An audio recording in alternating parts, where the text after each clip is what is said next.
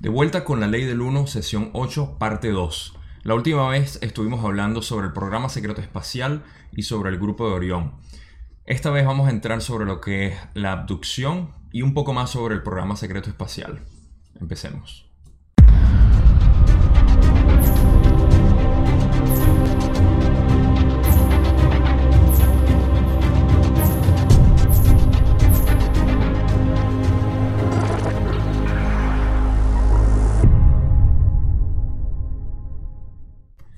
Vamos a recapitular lo que pasó en el video pasado. Don empezó a preguntar sobre lo que era el programa secreto espacial que ahora conocemos y eso llevó a lo que es el grupo de Orión y el tipo de aterrizajes que hacen aquí para poder eh, manipular a la gente con la que tienen este tipo de secuestros o abducción. Y eso llevó a que Don empezara la pregunta de ahorita que tiene que ver con una abducción que ocurrió en 1973 donde se llevaron a Charlie Hickson y Calvin Parker. Esta es una abducción muy conocida en lo que es la ufología, que estudia todos estos fenómenos y puse un link en la descripción para un video si quieren ver lo que explica un poco más sobre esto. Eh, este evento que ocurrió en 1963 y es muy conocido dentro de, de, estos grupos y por eso es que Don preguntó sobre esto. Así que sin más, vamos a ver cuál es la primera pregunta que tiene Don acerca de este aterrizaje y lo que fue la abducción de Charlie Hickson. Fue de ese tipo el aterrizaje de Pascagoula en 1973, en el que Charlie Hickson subió a bordo de una nave. Ra responde, el aterrizaje del que hablas fue lo que llamarías una anomalía. No fue debido ni a la influencia de Orión ni a la de nuestros pueblos en forma pensamiento, sino a la de una entidad planetaria de tu propia vibración que atravesó la cuarentena con total inocencia en un aterrizaje aleatorio. ¿Qué es lo que hicieron con Charlie Hickson cuando lo subieron a bordo? Ra dice, emplearon la experiencia de vida de su complejo mente cuerpo-espíritu, concentrándose sobre la experiencia de los complejos de lo que llamas guerra. ¿Cómo los emplearon? Ra dice, el uso de la experiencia es aprender. Considera una raza que observa una película, experimenta una historia y se identifica con los sentimientos, las percepciones y las experiencias del héroe. ¿Era Charlie Hickson originario del mismo complejo de memoria social que el de sus captores? Ra dice, esa entidad de complejo vibratorio de sonido no tenía ninguna relación con los que lo utilizaron. Don pregunta, ¿los que le utilizaron emplearon sus experiencias de guerra para aprender más sobre la ley del uno? Ra dice, así es. Don ahora pregunta, ¿las entidades que lo capturaron tenían la configuración normal? La descripción que dio de ellos era bastante inusual. Ra responde, la configuración de estos seres es la normal para ellos. El carácter inusual no es algo remarcable. Nosotros mismos, cuando escogimos una misión entre tus pueblos, tuvimos que estudiarlos, puesto que si hubiésemos llegado en nuestra propia forma, habríamos sido percibidos como luz. Don pregunta, ¿de qué densidad eran las entidades que capturaron a Charlie Hickson? Las entidades en las que muestras tanto interés son seres de tercera densidad de un orden bastante avanzado. Debemos precisar que estas entidades no hubieran utilizado el complejo mente-cuerpo-espíritu, Charlie, si esa entidad no hubiera resuelto, antes de su encarnación, prestar su servicio. ¿Cuál era el lugar de origen de las entidades que capturaron a Charlie? Ra dice, esas entidades son de la galaxia de Sirio. Y ok, ahora sí podemos analizar todo lo que fue esta abducción y lo que está diciendo Ra sobre todo a lo que se refiere. Empezando porque los que hicieron la abducción, como dice aquí, eh, son de Sirio, pero no de la galaxia, sino del sistema estelar. Esto es algo que normalmente Ra y Don eh, tratan de discutir varias veces porque el término que Ra usa para galaxia es el mismo que nosotros utilizamos para eh, galaxia y también para el sistema estelar. Entonces no se refiere a otra galaxia fuera de la Vía Láctea, sino al sistema estelar de Sirio.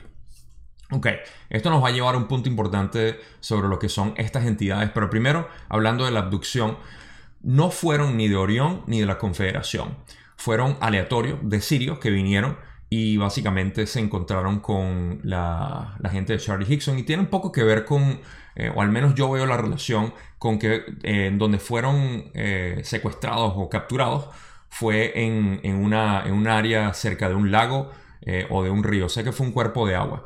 Y esto tiene sentido por el tipo de criaturas que son de otras entidades, otras entidades de, esta, de, de este sistema estelar sirio. Entonces fueron de, manera aleatoria porque entraron por la cuarentena, según él dice, en completa inocencia. Y así los llevaron. ¿Para qué lo hicieron? Fue para explorar simplemente la, memoria de Charlie Hickson que había pasado por eh, algún tipo de experiencia de guerra, por lo que se puede sacar de ahí. Y eh, también explican que esto fue gracias a que Charlie, cuando hizo eh, su programación de reencarnación, permitió ser de servicio de esa manera. Entonces era como un mutuo acuerdo que ya tenían antes de todo esto y no fue, eh, digamos, de una manera malévola o malvada que vinieron a secuestrarlo. Todo esto es programado básicamente y es por resonancia. Eh, más allá de eso, lo que se explica que me llama la atención es que son de Sirio. Y Sirio es conocido por una de las eh, tribus africanas conocida como los Dogon porque ellos tienen una descripción muy, pero muy precisa, de hecho extremadamente precisa e incluso adelantada en su tiempo sobre lo que es el sistema estelar de Sirio. Sirio es un sistema binario eh, que tiene al menos dos estrellas, posiblemente una tercera, y los Dogons de África ya sabían esto en su tradición, en su cultura, porque fueron visitados por la gente de Sirio. Lo que llama la atención es que esta gente de Sirio, y por eso digo que fue curioso que fueran capturados en un cuerpo de agua, cerca de un cuerpo de agua, es porque ellos eh, son reconocidos como los Dogon y también los Hurón, creo que en, en el lago Titicaca, en Perú, también tienen una descripción muy similar a las mismas criaturas, son como criaturas oceánicas, como delfines. Y por eso es que los Dogon y los en Perú existen la forma, la misma forma eh, en la que dibujan el pescado con, la, con, el arco eh, que pueden ver de repente en esta imagen que les estoy poniendo aquí. Y es conocido eh, en varias partes también, en Egipto también se conoce. Entonces, estas son entidades conocidas que vinieron, no son parte de la Confederación, pero tampoco son de Orión y eh, simplemente tienen buenas intenciones con nosotros y se dice que son aquellas que manejan muchísimo lo que es las razas inteligentes de las ballenas y los delfines. Entonces, eh, a eso se refiere con, lo que son la gente de, de Sirio y lo que vinieron a hacer. Esta fue la última pregunta en cuanto a la abducción. Habla un poquito más adelante sobre otro caso, pero vamos a entrar ya en lo que es la próxima pregunta, que es sobre el programa secreto espacial que Don todavía seguía muy curioso al respecto. La información más sorprendente que has proporcionado y que debo admitir que me cuesta creer es que Estados Unidos posee 573 naves del tipo que has descrito. ¿Cuánta gente de los Estados Unidos conoce su existencia, incluyendo los que la manejan? Rala responde, esa cifra varía, pues hay necesidad de comunicarlo en esta confluencia particular de tiempo-espacio, de manera que en este momento la cifra se está incrementando. La cifra aproximada es de 1500, pero solo es aproximada, pues a medida que tu continuidad ilusoria de tiempo-espacio se desplaza de presente en presente, muchos están teniendo conocimiento de ello en la actual confluencia. Don pregunta, ¿dónde se construyen estas naves? Ra dice, estas naves se construyen de una en una en dos puntos, en el desierto o las regiones áridas de la zona que llamas Nuevo México y en el desierto o regiones áridas de lo que llamas México. Ambas instalaciones están bajo tierra. Don sigue, entonces, ¿debo creer que los Estados Unidos tienen una fábrica en México? Esto Rara responde, eso he dicho. Permíteme reiterar en este momento que este tipo de información es muy superficial y sin consecuencias particulares, en comparación con el estudio de la ley del 1. No obstante, seguimos cuidadosamente estos avances con la esperanza de que tus pueblos puedan ser cosechados en condiciones de paz. Es importante hacer una pequeña pausa aquí porque eh, podemos ver que una vez que Don hace la transición hacia lo que es el programa secreto espacial, se puede notar el, escepticismo que tiene al respecto de todo esto. Y eh, sigue preguntando que si es posible, que dónde y cómo, cuánta gente lo sabe eh, y todo lo demás. Y por eso es que Ra, justamente en esta última diapositiva, le dice esto no es muy eh, congruente con la ley del 1, así que tengo que apuntar lo superficial que es todo esto. Básicamente le está diciendo como que esto no es un tema que deberíamos estar hablando, pero nosotros eh, siempre respondemos lo que ustedes quieran. Y dice que una buena respuesta, que es lo último, que no obstante, eh, seguimos cuidadosamente estos avances con la esperanza de que tus pueblos puedan ser cosechados en condiciones de paz. Y la razón por la cual dicen esto es porque ellos parece que están monitoreando todo lo que son el tipo de tecnología desarrollado en este planeta, dependiendo de la alineación con la gente que realmente lo está haciendo con ese propósito de verdad, sabiéndolo y no manipulados, para poder tener una cosecha en paz. Recuerden, a la Confederación no les interesa que este planeta sea ni positivo ni negativo, sino simplemente que se decidan. Y como ven tanta manipulación y tanta gente que no sabe lo que está haciendo en realidad con este tipo de trabajo y también con nuestro propio complejo de memoria social, lo que significa nuestra conciencia colectiva, que está tan confusa, ellos se sienten como que tienen que ayudar de alguna manera que nos terminemos de polarizar para poder ser cosechados en paz. Y a eso es lo que él se refiere con esto, de que están monitoreando eh, cuidadosamente todo esto. Eh, con eso vamos a seguir con el resto de lo que les tengo eh, en esta sesión. Y aquí tengo un gran asterisco, porque Don, de hecho, pregunta eh, luego de haber eh, estado en completo eh, asombro, dice, estas naves son físicas, construidas por personas físicas. Yo podría darme una vuelta en una de ellas, por ejemplo. Rale dice, no es correcto. No pudieras pilotar una de esas naves. Los Estados Unidos, como llamas a la división de tu complejo social, las crea como una forma de armamento. Entonces, nadie las pilota no llevan tripulación. Así es, dice Ra. ¿Cómo las controlan? pregunta Don. Ra dice, las controlan por ordenador desde una base de datos a distancia. Don pregunta, ¿por qué tenemos una factoría en México? Ra dice, se necesitan unas condiciones de aridez de la tierra y de una ausencia casi total de la población por consiguiente, tu denominado gobierno y los gobiernos de tus vecinos geográficos organizaron una instalación bajo tierra. Los oficiales del gobierno que lo acordaron desconocían el uso al que iría destinada su tierra.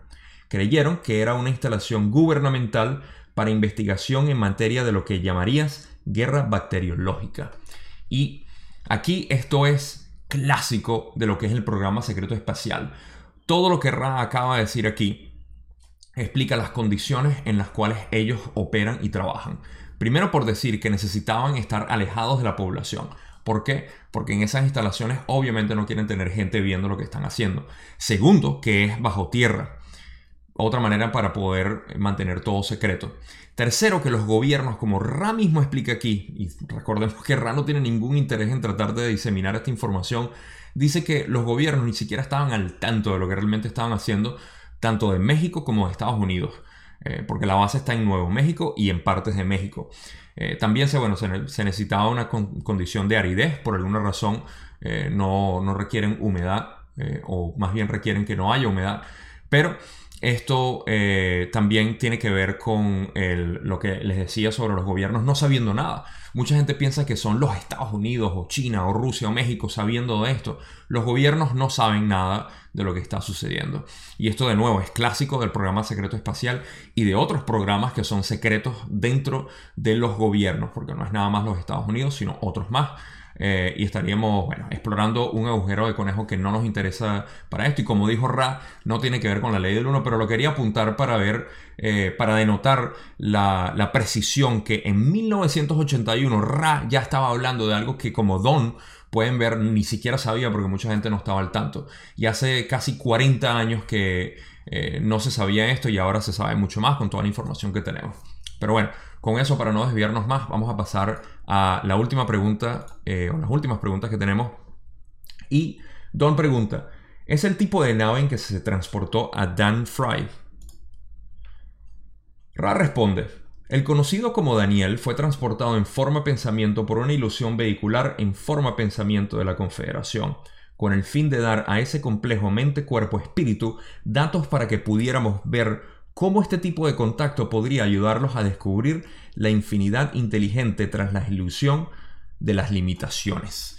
Ok, rapidito aquí porque ya estaba hablando sobre, aunque estaba hablando sobre las naves, quiso hablar sobre otra abducción que es conocida como la de Daniel Frey y él fue transportado por una, em, una nave de pensamiento forma, como él explica, no era tripulada, no tenía nada, simplemente eh, una nave que vino, se llevó a, Daniel y lo, eh, le dieron como información. Si leen esa, esa, información, también les voy a poner un vínculo aquí para que lo lean si quieren.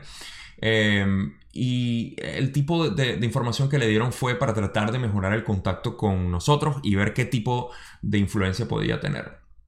Eso es todo lo que Ra dice y obviamente no fue ni de Orión eh, ni de Sirius, pero esta vez sí fue de la Confederación que se llevaron. Así que una pequeña nota ahí sobre la otra abducción de la cual hablan. La última pregunta que Don tiene en esta sesión es ¿Sería posible que cualquiera de nosotros estableciera contacto con la Confederación de un modo más directo? Y a esto Ra le responde. Al observar las distorsiones de los que han pasado por esa secuencia experiencial, hemos decidido retirarnos gradualmente, por así decir, del contacto directo en forma pensamiento. La menor distorsión parece alcanzarse en la comunicación de mente a mente. Por lo tanto, ser llevado a bordo de una nave no es una petición a la que deseemos acceder. Son más útiles en su orientación actual. Todo lo que esto quiere decir, Don está preguntando si se pudieran contactar directamente en 1981. Él quería, eh, en simples términos, quería contactar la Confederación para que los llevaran a ellos eh, a una reunión en una de estas naves o algo así, lo cual se ha hecho ya recientemente en el 2014. Si los que están familiarizados con Corey Good. Good ha sido uno de los elegidos para ser transportado en diferentes de estas reuniones y está presente eh, con, bueno, eh, eso de nuevo, otro agujero de conejo, pero eh, ya se está haciendo desde hace unos cuantos años atrás.